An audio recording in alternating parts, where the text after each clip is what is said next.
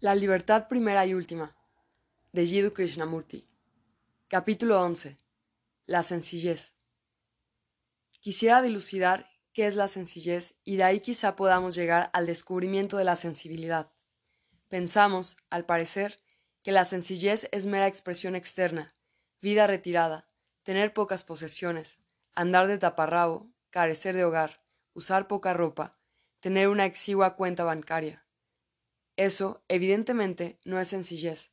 Eso es mero exhibicionismo. Y a mí me parece que la sencillez es esencial, pero la sencillez solo puede surgir cuando empezamos a comprender el significado del conocimiento propio. La sencillez no es mera adaptación a un patrón de vida. Se requiere mucha inteligencia para ser sencillo, y no, simplemente, amoldarse a cierta norma por meritoria que ella sea en su aspecto externo. Por desgracia, Casi todos empezamos por ser sencillos en apariencia, en las cosas externas. Es relativamente fácil tener pocas cosas y estar satisfecho con ellas. Contentarse con poco y hasta compartir ese poco con los demás. Pero una mera expresión externa de sencillez en las cosas, en las posesiones, no implica, por cierto, sencillez en el fuero íntimo, porque, tal como el mundo es actualmente, se nos incita desde afuera, desde lo exterior, a tener más y más cosas. La vida está haciéndose cada vez más compleja, y, con el fin de escapar a todo eso, tratamos de renunciar o de desprendernos de las cosas, automóviles, casas, organizaciones, cines y de las innumerables circunstancias que desde lo externo se nos imponen. Creemos que seremos sencillos viviendo retirados. Muchos santos, muchos instructores han renunciado al mundo, me parece que tal renunciación por parte de cualquiera de nosotros no resuelve el problema. La verdadera sencillez, la sencillez fundamental, solo puede originarse en el fuero íntimo, y de ahí proviene la expresión externa. ¿Cómo ser sencillos? es entonces nuestro problema, porque esa sencillez nos hace más y más sensibles. Una mente sensible, un corazón sensible, son esenciales pues así uno es capaz de percepción rápida, de pronta captación. Es, pues, indudable que sólo se puede ser interiormente sencillo cuando uno comprende los innumerables impedimentos, apegos, temores que a uno lo tienen sujeto. Para la mayoría de nosotros nos gusta estar sujetos a las personas, a las posesiones, a las ideas. Nos gusta ser prisioneros, interiormente somos prisioneros aunque en lo externo parezcamos muy sencillos. Interiormente somos prisioneros de nuestros deseos, de nuestros apetitos, de nuestros ideales, de innumerables móviles. Y la sencillez no puede hallarse a menos que seamos interiormente libres. Ella, por lo tanto, ha de empezar primero en lo interno, no en lo exterior. Hay, por cierto, una extraordinaria libertad cuando uno comprende todo el proceso del creer, cuando uno comprende por qué la mente se apega a una creencia y cuando uno se ve libre de creencias. Hay sencillez, pero esa sencillez requiere inteligencia, y para ser inteligente hay que darse cuenta de los propios impedimentos. Hay, por cierto, una extraordinaria libertad cuando uno comprende todo el proceso del creer, cuando uno comprende por qué la mente se apega a una creencia y cuando uno se ve libre de creencias, hay sencillez, pero esa sencillez requiere inteligencia, y para ser inteligente hay que darse cuenta de los propios impedimentos. Para darse cuenta hay que estar constantemente en guardia, sin asentarse en determinada rutina, en determinado tipo de acción o de pensamiento, porque, después de todo, lo que uno es en su interior influye sobre lo externo, la sociedad o cualquier forma de acción es la proyección de nosotros mismos, y si no nos transformamos interiormente, la mera legislación significa muy poco en lo externo. Puede traer ciertas reformas, ciertos reajustes, pero lo que uno es en su interior se sobrepone siempre a lo externo. Si internamente uno es codicioso, ambicioso, si persigue ciertos ideales, esa complejidad íntima terminará por trastornar, por demoler la sociedad externa por cuidadosamente planeada que ya pueda estar. Por eso, ciertamente, uno tiene que empezar por el fuero íntimo, sin excluir ni rechazar lo externo. No hay duda de que llegáis a lo interno al comprender lo externo, al descubrir por qué el conflicto, la lucha, el dolor existen en el mundo exterior. Y a medida que esto se investiga más y más, penetra uno naturalmente en los estados psicológicos que producen los conflictos y miserias externas. La expresión externa es mero indicio de nuestro estado interior, mas para comprender ese estado íntimo, uno ha de enfocarlo a través de lo externo. Eso es lo que casi todos hacemos, y, al comprender lo interno, no en forma exclusiva ni rechazando lo externo, sino comprendiendo lo externo, y de ese modo llegando a lo interno, encontraremos que, al proseguir investigando las íntimas complejidades de nuestro ser, nos hacemos cada vez más sensibles y más libres. Es esa sencillez interior la que resulta esencial, porque esa sencillez despierta sensibilidad. Una mente que no es sensible, que no está alerta, perceptiva, es incapaz de receptividad, de toda acción creadora. La conformidad, como medio de llegar a la sencillez, realmente embota e insensibiliza la mente y el corazón. Cualquier forma de compulsión autoritaria impuesta por el gobierno, por uno mismo, por el ideal de realización y lo demás, cualquier tipo de conformidad tiene que contribuir a la insensibilidad, a que no seamos interiormente sencillos. Exteriormente podéis someteros a dar la impresión de sencillez, como lo hacen muchas personas religiosas. Ellas practican diversas disciplinas, ingresan a distintas organizaciones, meditan de una manera especial y así sucesivamente todo lo cual les confiere una apariencia de sencillez. Pero tal conformidad no contribuye a la sencillez. Ninguna forma de compulsión puede jamás conducir a la sencillez. Al contrario, cuanto más reprimís, cuanto más sustituir, cuanto más sublimáis, menos sencillez existe. Cuanto mejor comprendáis, empero, el proceso de la sublimación, de la represión, de la sustitución, mayor será la posibilidad de ser sencillos. Nuestros problemas sociales, ambientales, políticos, religiosos, son tan complejos que solo podemos resolverlos, no volviéndonos extraordinariamente eruditos y sagaces, sino siendo nosotros sencillos, porque una persona sencilla ve mucho más directamente que la persona compleja. Su experiencia es más directa, y nuestra mente está tan abarrotada con un infinito conocimiento de hechos, de lo que otros han dicho, que nos hemos incapacitado para ser sencillos y tener otros mismos nosotros mismos experiencia directa. Estos problemas requieren un nuevo enfoque, y tal enfoque solo es posible cuando somos sencillos, realmente sencillos en nuestro fuero íntimo. Esa sencillez llega tan solo con el conocimiento propio, mediante la comprensión de nosotros mismos, de las modalidades, de nuestro pensar y sentir, de la actividad de nuestros pensamientos, de nuestras respuestas, comprendiendo cómo nos sometemos, por miedo, a la opinión pública, a lo que otros dicen, a lo que han dicho, a lo que ha dicho Buda, Cristo, los grandes santos, todo lo cual indica nuestra tendencia natural a someternos, a ponernos a salvo, a estar seguros, y, cuando uno busca seguridad, es evidentemente porque uno se halla en un estado de temor, y por lo tanto no hay sencillez. Si uno no es sencillo, no puede ser sensible a los árboles, a los pájaros, a las montañas, al viento, a todas las cosas que ocurren alrededor de nosotros en el mundo, y si no hay sencillez, no puede uno ser sensible a las profundas insinuaciones de las cosas. La mayoría de nosotros vive muy superficialmente, en el nivel superior de la conciencia. Allí tratamos de ser reflexivos o inteligentes, lo cual es sinónimo de religiosidad. Allí tratamos de que nuestra mente sea sencilla, mediante la compulsión, mediante la disciplina, pero eso no es sencillez. Cuando forzamos la mente superficial a ser sencilla, tal compulsión solo consigue endurecer la mente, no la torna ágil, flexible, lista. Ser sencillo en el proceso íntegro, total de nuestra conciencia, es extremadamente arduo, porque no debe existir ninguna reserva interior. Tiene que haber ansia por averiguar, por descubrir el proceso de nuestro ser, y ello significa estar alerta a toda insinuación, a toda sugerencia darnos cuenta de nuestros temores, de nuestras esperanzas, investigar y libertarnos de todo eso cada vez más y más. Solo entonces, cuando la mente y el corazón sean realmente sencillos, cuando estén limpios de sedimentos, seremos capaces de resolver los múltiples problemas que se nos plantean.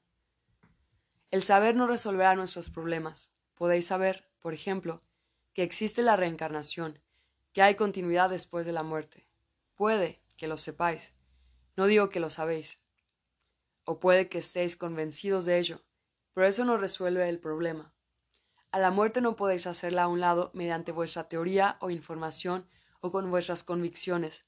Es mucho más misteriosa, mucho más honda, mucho más creadora que todo eso. Hay que tener capacidad para investigar todas esas cosas de un modo nuevo, porque es sólo a través de la experiencia directa como se resuelven nuestros problemas, y para tener experiencia directa ha de haber sencillez, lo cual significa que tiene que haber sensibilidad.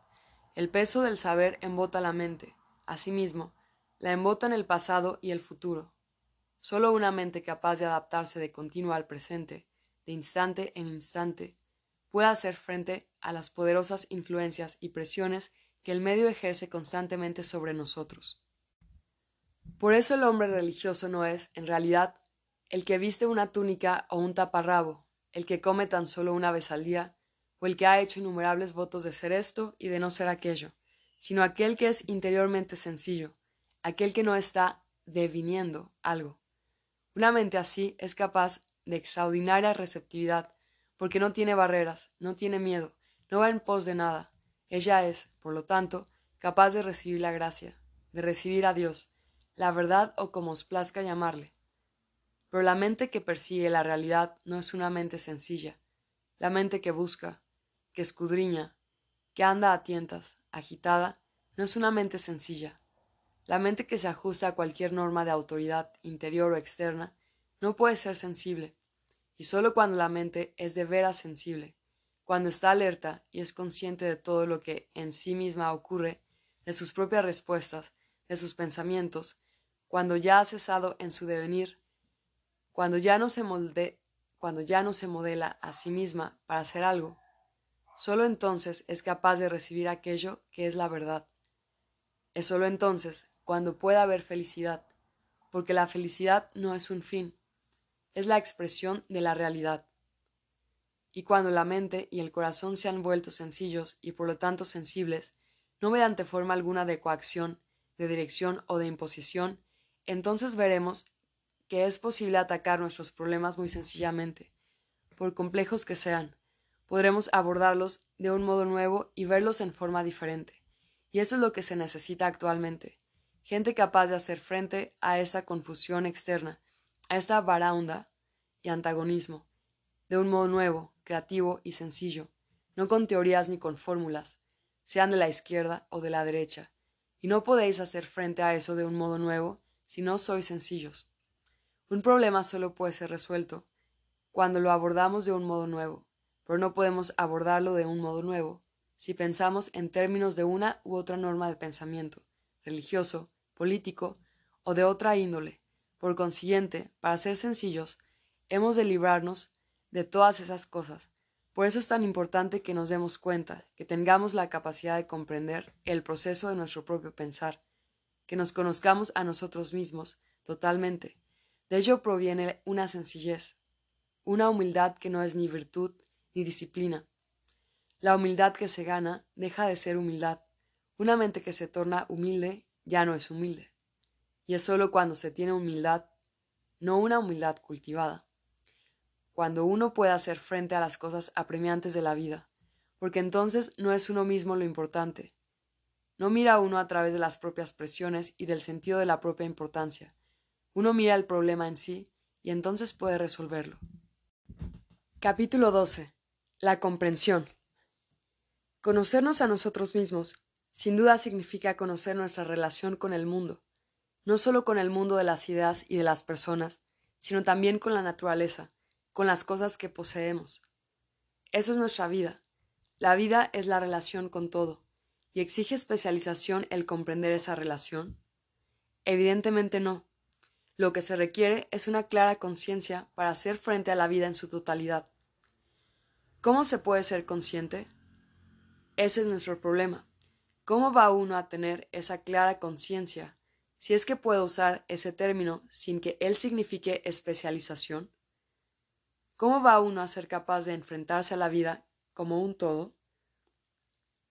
Ello implica no solo relaciones personales con el prójimo, sino también con la naturaleza, con las cosas que poseéis, con las ideas, y con las cosas que la mente elabora, tales como ilusiones, deseos y lo demás. ¿Cómo puede uno tener conciencia de todo ese proceso de relaciones? Eso sin duda es nuestra vida, ¿no es así? No hay vida sin relación y comprender esa relación no significa aislamiento. Ello requiere, por el contrario, un pleno reconocimiento o comprensión del proceso total de la vida de relación. ¿Cómo va uno a tener esa clara conciencia? ¿Cómo nos damos cuenta de alguna cosa? ¿Cómo os dais cuenta de nuestra relación con una persona? ¿Cómo percibís los árboles, el canto de un pájaro? ¿Cómo os dais cuenta de vuestras reacciones cuando leéis un periódico? ¿Y acaso nos damos exenta y acaso nos damos cuenta de las respuestas superficiales de la mente, así como de las respuestas íntimas? ¿Cómo nos damos cuenta de cualquier cosa? Primero, sin duda, nos damos cuenta de la respuesta a un estímulo, lo cual es un hecho evidente, ¿no es así? Yo veo los árboles, y hay una respuesta. Luego viene la sensación, el contacto, la identificación y el deseo. Ese es el proceso corriente, ¿verdad? Podemos observar lo que de hecho ocurre sin estudiar libro alguno. De suerte que, por la identificación, sentís placer y dolor, y nuestra capacidad es ese interés por el placer y por evitar el dolor. ¿No es así? Si algo os interesa, si os brinda placer, inmediatamente surge la capacidad. Hay inmediata comprensión de ese hecho, y si él es doloroso, desarrollase la capacidad para evitarlo. De modo que, mientras dependamos de la capacidad para comprendernos a nosotros mismos, creo que fracasaremos, porque la comprensión de nosotros mismos no depende de capacidad alguna, no es una técnica que, a fuerza de pulirla constantemente, desarrolláis, cultiváis y acrecentáis a través del tiempo. Esta comprensión de uno mismo puede ponerse a prueba, seguramente, en la vida de relación puede ponerse a prueba en nuestra manera de hablar, en nuestro modo de conducirnos. Observaos simplemente, sin condenar, sin ninguna identificación, sin comparación alguna. Observad simplemente y veréis que ocurre una cosa extraordinaria. No solo ponéis término a una actividad que es inconsciente, porque la mayoría de nuestras actividades son inconscientes. No solamente ponéis término a eso, sino que, además, captáis los móviles de lo que habéis hecho, sin adquirir, sin ahondar en ello. Cuando tenéis una clara conciencia, veis el proceso total de vuestro pensar y de vuestra acción, pero esto puede ocurrir tan solo cuando no hay condenación alguna. Cuando yo condeno algo, no lo comprendo, y este es un modo de evitar toda comprensión. Creo que la mayoría de nosotros lo hace adrede. Condenamos inmediatamente y creemos haber comprendido. Si en vez de condenar algo lo consideramos, nos damos cuenta de lo que es, entonces el contenido de esa acción, su significado, empieza a revelarse. Experimentad con esto y lo veréis por vosotros mismos. Daos cuenta simplemente, sin sentido alguno, de justificación, lo cual podría parecer más bien negativo, pero no lo es. Por el contrario, tiene la cualidad de la pasividad, que es acción directa, esto lo descubriréis si lo ponéis a prueba. Después de todo, si queréis comprender algo, debéis hablaros en estado de ánimo pasivo, ¿no es así? No podéis continuar pensando en ello, especulando al respecto, poniéndolo en tela de juicio. Tenéis que serlo bastante sensibles para captar su contenido. Es como si fuerais una placa fotográfica sensible. Si yo deseo comprenderos, tengo que ser pasivamente perceptivo entonces empezáis a revelarme lo que sois. Eso, por cierto, no es cuestión de capacidad ni de especialización. En ese proceso empezamos a comprendernos, a nosotros mismos, no solo las capas superficiales de nuestra conciencia, sino las más profundas, lo cual es mucho más importante, porque es allí donde están nuestros móviles o intenciones, nuestros ocultos y confusos deseos, ansiedades, temores, apetitos. Puede que exteriormente tengamos dominio sobre todo eso, pero en nuestro interior todo eso está en ebullición. Mientras no lo hayamos comprendido por completo, mediante una clara conciencia, es evidente que no puede haber libertad, no puede haber felicidad, ni hay inteligencia. ¿Es la inteligencia cuestión de especialización? Entendemos por inteligencia la comprensión total de nuestro proceso. ¿Y ha de cultivarse esa inteligencia mediante alguna forma de especialización? Porque eso es lo que ocurre, ¿verdad? El sacerdote, el médico, el ingeniero, el industrial, el hombre de negocios, el profesor, nosotros tenemos la mentalidad de todas esas especialidades. Creemos que para realizar la más alta forma de inteligencia, que es la verdad, que es Dios, no puede ser descrita. Tenemos que hacernos especialistas.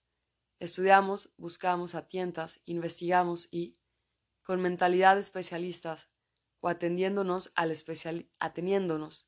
especialista, nos estudiamos a nosotros mismos para desarrollar una capacidad que ayude a aclarar nuestros conflictos, nuestras miserias.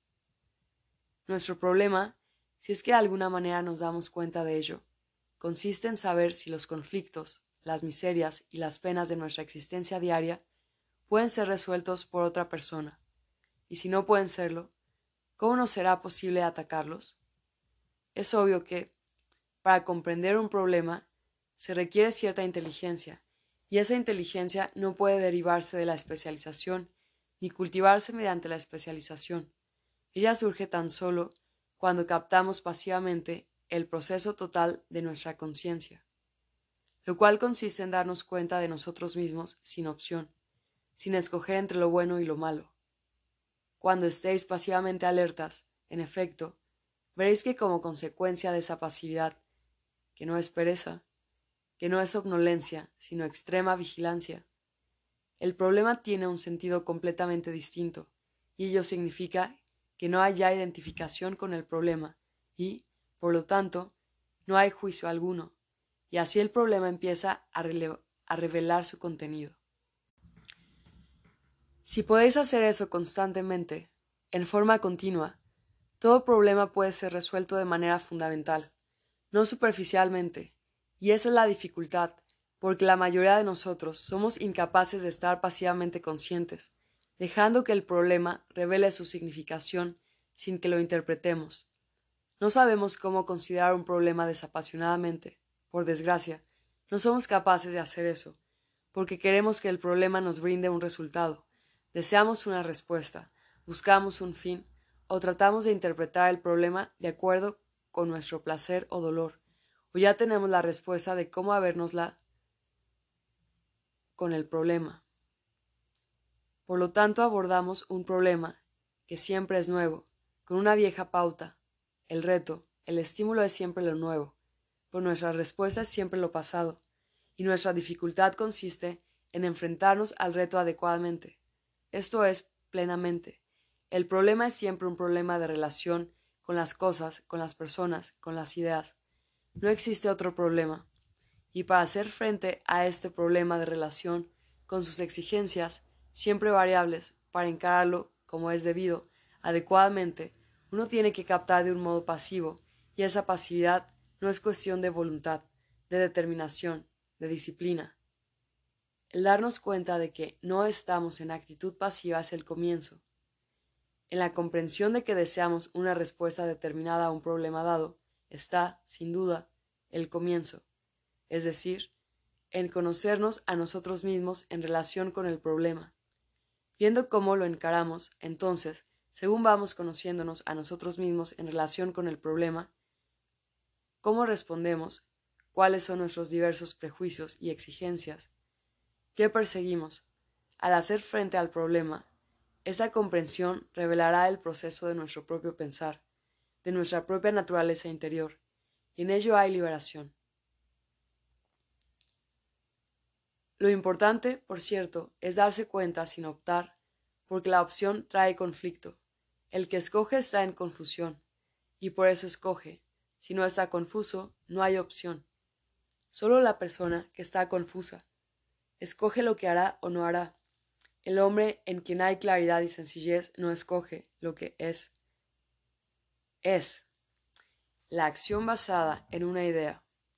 Es evidentemente resultado de la opción y dicha acción no es libertadora, por el contrario, solo crea más resistencia, más conflicto, de acuerdo con ese pensar condicionado.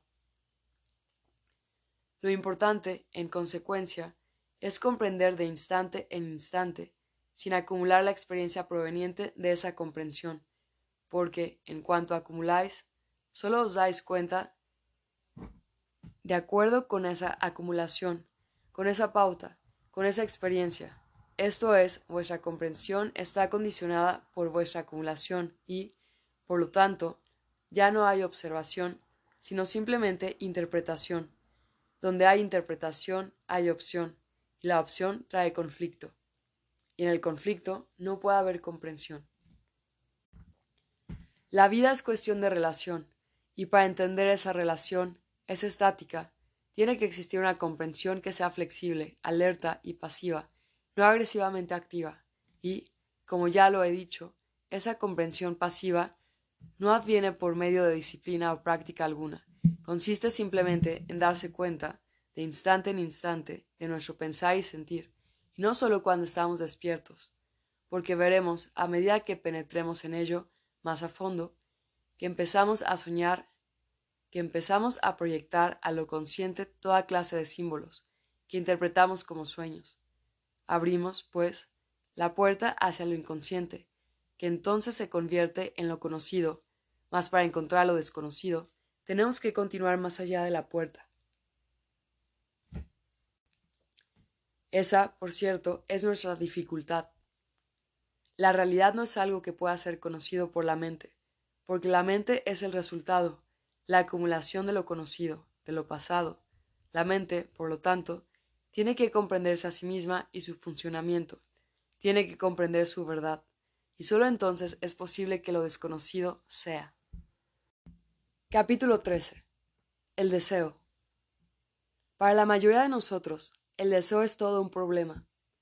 El deseo de propiedad, de posición, de poder, de comodidad, de inmortalidad, de continuidad. El deseo de ser amado, de poseer algo permanente, satisfactorio, duradero, algo que esté más allá del tiempo. Ahora bien, ¿qué es el deseo? ¿Qué es esta cosa que nos impulsa, que nos compele? No quiero decir que debiéramos estar satisfechos con lo que tenemos o con lo que somos, lo cual es simplemente lo opuesto de lo que queremos. Estamos tratando de ver qué es el deseo y si podemos examinarlo a modo de prueba, sin una idea fija. Creo que causaremos una transformación que no es una mera sustitución de un objeto de deseo por otro objeto de deseo. Esto último, empero, es generalmente lo que entendemos por cambio, ¿no es así? Estando insatisfechos con determinado objeto del deseo, le hallamos un sustituto.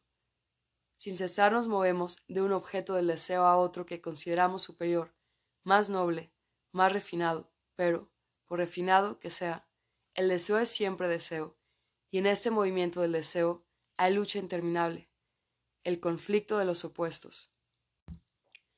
No es, pues, importante averiguar qué es el deseo y si él puede ser transformado. ¿Qué es el deseo? ¿No es el símbolo y su sensación? El deseo es la sensación conjuntamente con el propósito de su logro. ¿Existe el deseo sin un símbolo y su sensación? El deseo es la sensación conjuntamente con el propósito de su logro. ¿Existe el deseo sin un símbolo y su sensación? No, evidentemente. El símbolo podrá ser un cuadro, una persona, una palabra, un nombre, una imagen, una idea que me brinda una sensación, que me hace sentir que me gusta o me disgusta. Si la sensación es agradable, yo deseo lograr, poseer, aferrar su símbolo y continuar con ese placer. De vez en cuando, de acuerdo con mis inclinaciones e intensidades, cambio el cuadro, la imagen, el objeto. De una forma de placer estoy harto, fastidiado, cansado, aburrido, Busco, pues, una nueva sensación, una nueva idea, un nuevo símbolo. Rechazo la vieja sensación y me abro a una nueva, con nuevas palabras, nuevas significaciones, nuevas experiencias. Resisto a lo viejo y cedo a lo nuevo que considero superior, más noble, más satisfactorio. Así, en el deseo, hay resistencia y rendición, lo cual involucra tentación, y, por supuesto, en el ceder a determinado símbolo de deseo hay siempre temor a la frustración. Si observo todo el proceso del deseo en mí mismo, veo que siempre hay un objeto hacia el cual mi mente se dirige en busca de más sensación, y que en este proceso hay involucrada resistencia, tentación y disciplina. Hay percepción, sensación, contacto y deseo, y la mente se convierte en el instrumento mecánico de este proceso, en el cual los símbolos, las palabras, los objetos, son el centro en torno del cual todo deseo, todos los empeños, todas las ambiciones se erigen, y ese centro es el yo. Y es que yo puedo disolver ese centro del deseo, no un deseo ni un apetito o ansia en particular, sino la estructura íntegra del deseo, del anhelo, de la esperanza, en la que siempre existe el temor a la frustración? Cuanto más me veo frustrado, mayor fuerza doy al yo. Mientras haya esperanza, anhelo, existe siempre el trasfondo del temor, el cual, una vez más, refuerza aquel centro, y la revolución solo es posible en aquel centro, no en la superficie, lo cual es mero proceso de distracción, un cambio superficial que conduce a una acción dañina. Cuando me doy cuenta, pues, de toda esta estructura del deseo, veo cómo mi mente ha llegado a ser un centro muerto, un proceso mecánico de memoria. Habiéndome cansado de un deseo, automáticamente quiero satisfacerme en otro. Mi mente experimenta, siempre en términos de sensación, es el instrumento de la sensación, estando aburrido de determinada sensación. Busco una sensación nueva, que podrá ser lo que llamo realización de Dios pero ello sigue siendo sensación. Ya me tiene harto este mundo y sus afanes, y deseo la paz, una paz que sea eterna, de suerte que medito, domino mi mente y la disciplino a fin de experimentar esa paz. La experiencia de esa paz sigue siendo sensación. Mi mente, pues, es el instrumento mecánico de la sensación, de la memoria, un centro muerto desde el cual yo actúo y pienso. Los objetos que persigo son las proyecciones de la mente, como símbolos de los cuales ella deriva sensaciones. La palabra Dios, la palabra amor, la palabra comunismo, la palabra democracia, la palabra nacionalismo. Todo esto son símbolos que despiertan sensaciones en la mente, y por lo tanto la mente se apega a ellos.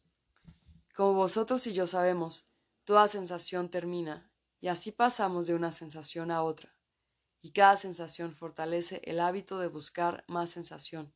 De tal suerte, la mente llega a ser mero instrumento de sensación y memoria. Y en ese proceso estamos atrapados. Mientras la mente busque más experiencia, solo puede pensar en términos de sensación. Y a toda vivencia que sea espontánea, creativa, vital, sorprendentemente nueva, ella la reduce enseguida a sensación. Y persigue esa sensación, que entonces se vuelve recuerdo. La vivencia, por lo tanto, está muerta, y la mente llega a ser como las aguas estancadas del pasado. Por poco que hayamos examinado esto profundamente, estamos familiarizados con este proceso y parecemos incapaces de ir más allá, y nosotros queremos ir más allá, porque estamos cansados de esa interminable rutina, de esta mecánica búsqueda de sensación. La mente, pues, proyecta la idea de la verdad, de Dios, sueña con un cambio vital y con desempeñar un papel principal en este cambio, y así sucesivamente. De ahí que no haya nunca un estado creador. Veo desarrollarse en mí mismo este proceso del deseo, que es que se repite, que mantiene a la mente en un proceso de rutina y hace de ella un centro muerto del pasado en el que no hay espontaneidad creadora y también hay momentos súbitos de acción creadora, de aquello que no pertenece a la mente, ni a la memoria, ni a la sensación, ni al deseo. Nuestro problema, pues, es el de comprender el deseo, no hasta dónde debiera ser, no hasta dónde debería ir o dónde debiera terminar, sino el de comprender todo el proceso del deseo, las ansias, los anhelos, los apetitos vehementes. Muchos de nosotros creemos que el poseer muy poco indica liberación del deseo.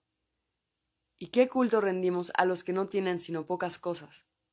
Un taparrabo, una túnica, simboliza nuestro deseo de estar libres del deseo, pero esa, nuevamente, es una reacción muy superficial. ¿Por qué empezar en el nivel superficial de abandonar las posesiones materiales cuando vuestra mente está mutilada por innumerables anhelos, innumerables deseos, creencias, luchas? Es ahí, por cierto, donde la revolución debe producirse, no en lo que respecta a cuánto poseéis, o qué ropa usáis, o cuántas veces coméis. Por esas cosas signan porque nuestra mente es muy superficial. De suerte que vuestro problema y el mío consiste en ver si la mente puede alguna vez estar libre del deseo, de la sensación. La creación, por cierto, Nada tiene que ver con la sensación, la realidad, Dios o lo que fuere. No es un estado que pueda experimentarse como sensación. Cuando tenéis una vivencia, ¿qué acontece? Ella os ha dado cierta sensación. Un sentimiento de júbilo o de depresión. Naturalmente, tratáis de evitar, de hacer a un lado el estado de depresión. Pero si es una alegría, un sentimiento de júbilo, lo perseguís. Vuestra vivencia ha producido una sensación de placer y deseáis más, y deseáis más. Y ese más refuerza el centro muerto de la mente, que siempre ansía más experiencia. De ahí que la mente no pueda experimentar nada nuevo, que sea incapaz de vivenciar nada nuevo, porque su enfoque es siempre a través de la memoria, a través del reconocimiento, y aquello que es reconocido por medio de la memoria no es verdad no es creación, no es realidad.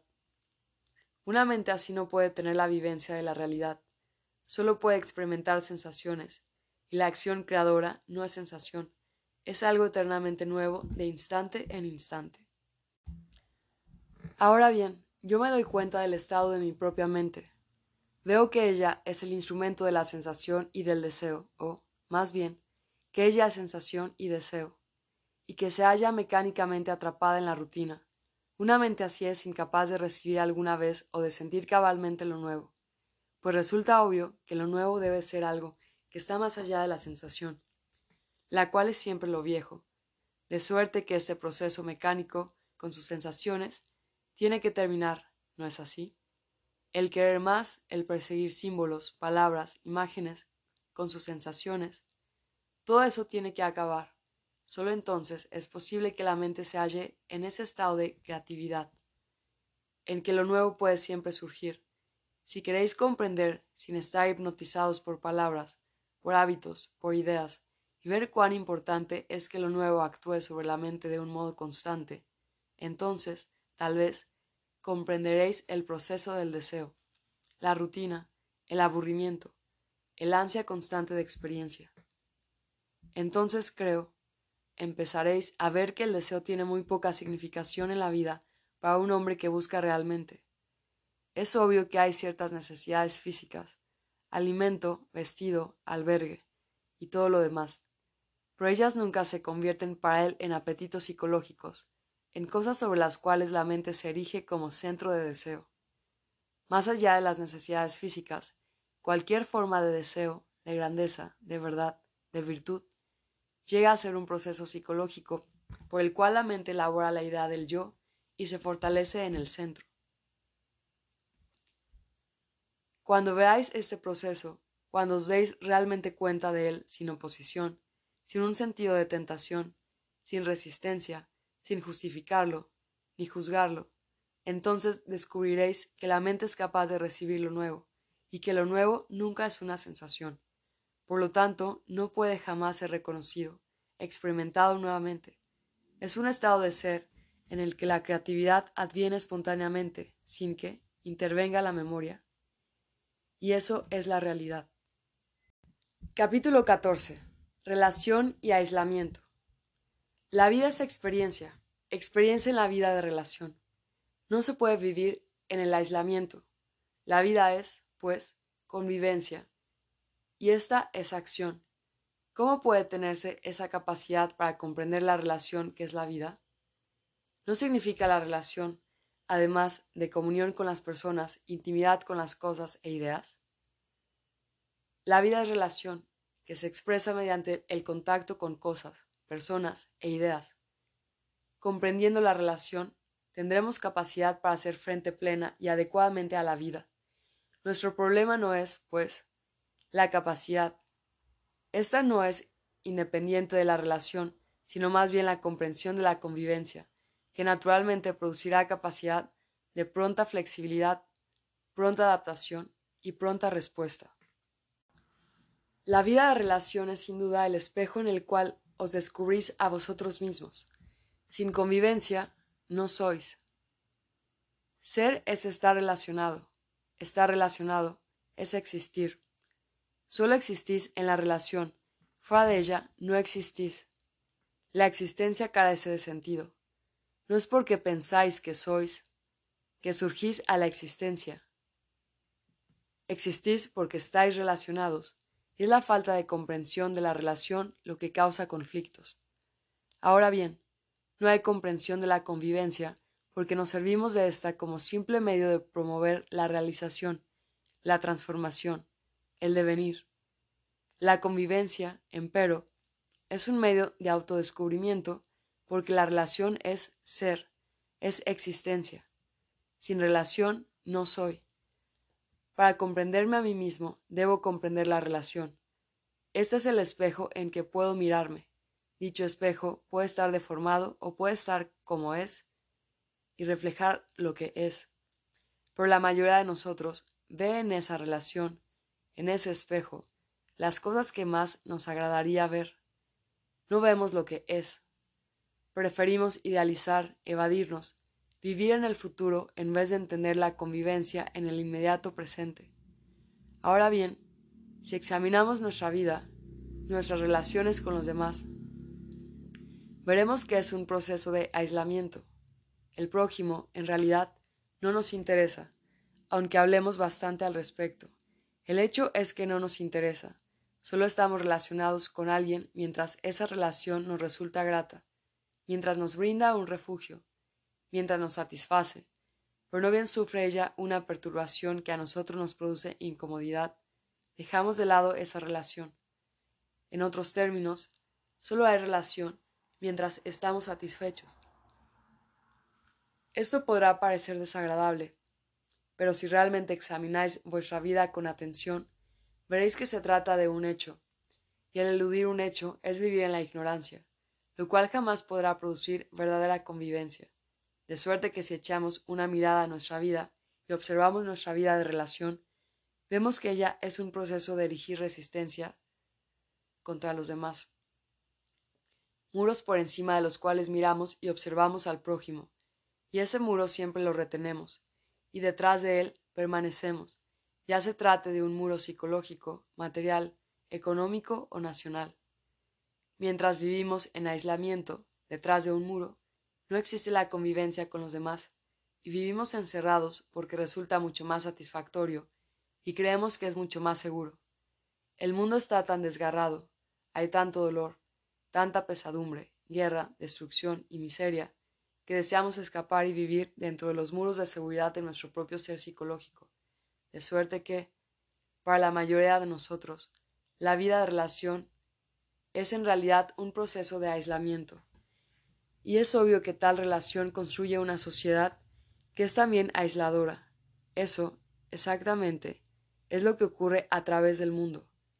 Permanecéis en vuestro aislamiento y extendéis la mano por sobre el muro, llamando a eso nacionalismo, fraternidad o lo que os plazca. Por lo cierto es que los gobiernos soberanos y los ejércitos continúan. Es decir, aferrándoos a vuestras propias limitaciones, Creéis que podéis establecer la unidad mundial, la paz del mundo, y ello es imposible, mientras haya una frontera nacional, económica, religiosa o social, es un hecho evidente que no puede haber paz en el mundo. El proceso del aislamiento es el proceso de la búsqueda del poder, y sea que uno busque el poder a título individual o para un grupo racial o nacional, tiene que haber aislamiento, porque el deseo mismo de poder, de posición, es separatismo.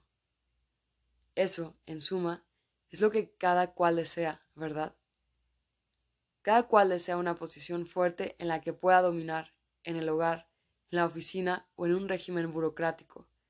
Cada cual anda en busca de poder, y por el hecho de buscar el poder establecerá una sociedad basada en el poder, militar, industrial, económico y lo demás.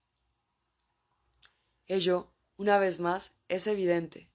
¿El deseo de poder no es aislador por su propia naturaleza?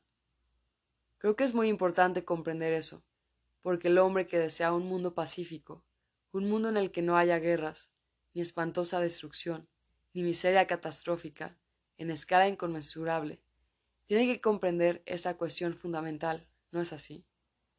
El hombre afectuoso, bondadoso, no tiene sentido alguno del poder, y por lo tanto ese hombre no está atado a ninguna nacionalidad, a ninguna bandera, carece de bandera. Vivir en el aislamiento es cosa inexistente. No hay país, ni pueblo, ni individuo que pueda vivir aislado. Ello, no obstante, como buscáis el poder de tantas maneras diferentes, engendráis aislamiento. El nacionalista es una maldición porque con su espíritu de nacionalismo, de patriotismo, erige un muro de aislamiento. Está tan identificado con su patria que construye un muro contra los demás. ¿Y qué ocurre cuando levantáis un muro en contra de algo? Ese algo golpea constantemente contra vuestro muro. Cuando resistís a algo, esa misma resistencia indica que estáis en conflicto con lo otro. De suerte que el nacionalismo, que es un proceso de aislamiento, que es el resultado del afán de poder, no puede traer paz al mundo. El hombre que es nacionalista y habla de fraternidad dice una mentira, vive en estado de contradicción. Veamos ahora si se puede vivir en el mundo sin deseo de poder, de posición, de autoridad. Es evidente que sí se puede. Uno lo hace cuando no se identifica con algo más grande. Esa identificación con algo más grande, el partido, la patria, la raza, la religión, Dios, es la búsqueda de poder. Como en vosotros mismos sois vacíos, torpes, débiles, gustáis de identificaros con algo más grande. Este deseo de identificaros con algo más grande es el deseo de poder. La vida de relación es un proceso de, de autorrevelación. Y si uno no se conoce a sí mismo, si no conoce las modalidades de la propia mente y corazón, el mero hecho de establecer un orden externo un sistema, una fórmula sagaz, tiene muy poco sentido. Lo importante, pues, es comprenderse uno mismo en relación con los demás. Entonces la relación no se convierte en un proceso de aislamiento, sino que es un movimiento en el que descubrís vuestros propios móviles, vuestros propios pensamientos, vuestros propios empeños. Y es ese descubrimiento, precisamente, que es el comienzo de la liberación, el comienzo de la transformación. Capítulo 15. El pensador y el pensamiento. En todas nuestras experiencias hay siempre el experimentador, el observador que acopia más y más para sí, o hace abnegación de sí mismo. ¿No es ese un proceso equivocado? ¿Y no es ese un empeño que no hace surgir el estado creador? Si es un proceso equivocado, ¿podemos borrarlo completamente y dejarlo de lado? Eso puede tan solo ocurrir cuando yo experimento, no como lo hace un pensador, sino cuando me doy cuenta del falso proceso y veo que solo hay un estado en el cual el pensador es el pensamiento. Mientras yo esté experimentando, mientras esté llegando a hacer algo, tiene que haber tal acción dualista, tiene que haber pensador y pensamiento, dos procesos separados en acción. No hay integración, siempre hay un centro que opera por medio de la voluntad un centro de acción por ser o no ser, en lo colectivo, en lo individual, en lo nacional y lo demás. Ese es universalmente el proceso. Mientras el esfuerzo esté dividido en experimentador y experiencia, tiene que haber deterioro. La integración solo es posible cuando el pensador ya no es el observador. Esto es, actualmente sabemos que hay el pensador y el pensamiento, el observador y lo observado, el experimentador y la experiencia.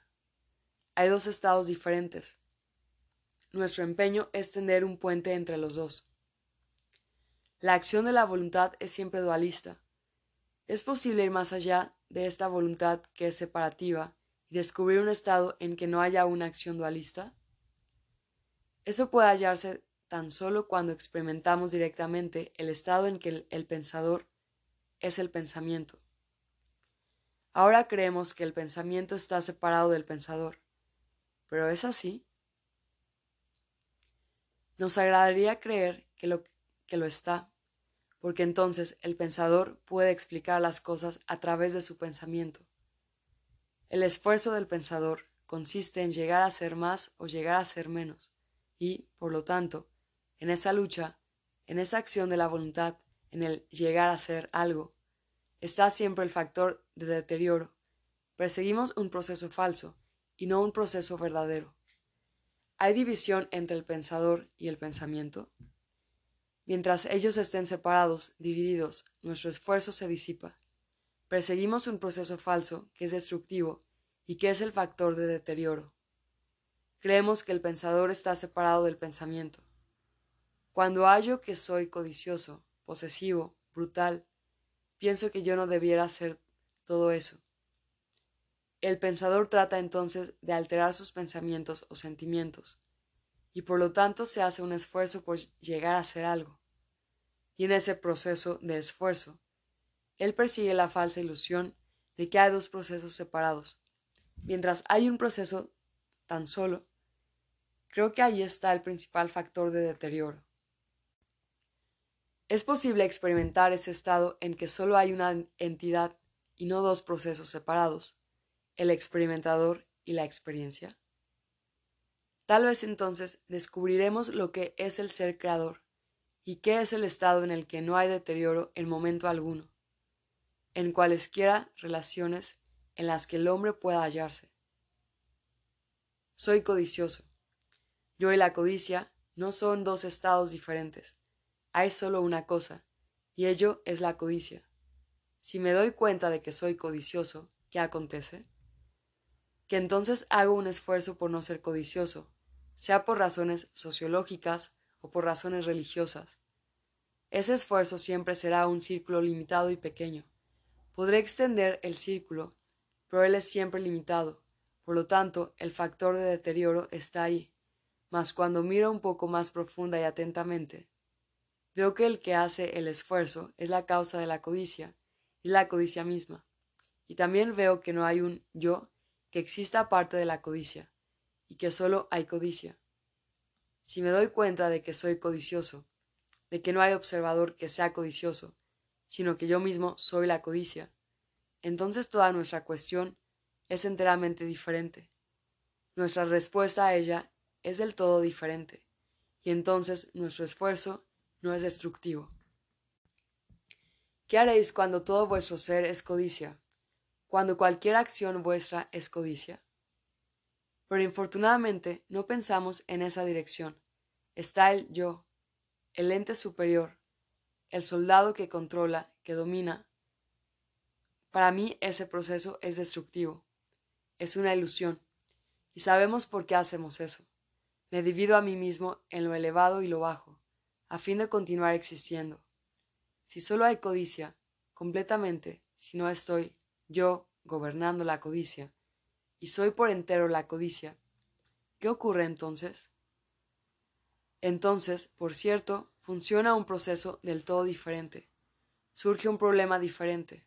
Es ese problema lo creador, en lo cual no hay sentido de un yo dominado, dominando, llegando a ser algo, positiva o negativamente. Debemos realizar ese estado si quisiéramos ser creadores. En ese estado no existe el que se esfuerza. No se trata de verbalizar ni de intentar descubrir ¿qué es ese estado? Si empezáis de esa manera, lo perderéis y jamás lo encontraréis. Lo importante es ver que el autor del esfuerzo y el objeto hacia el cual él se esfuerza son lo mismo. Eso requiere comprensión enormemente grande, vigilancia, para ver cómo la mente se divide a sí misma en lo elevado y lo bajo. Lo elevado es la seguridad, la entidad permanente, pero que sigue siendo un proceso de pensamiento y por lo tanto de tiempo. Si esto podemos comprenderlo como vivencia directa, veréis entonces surgir un factor del todo diferente.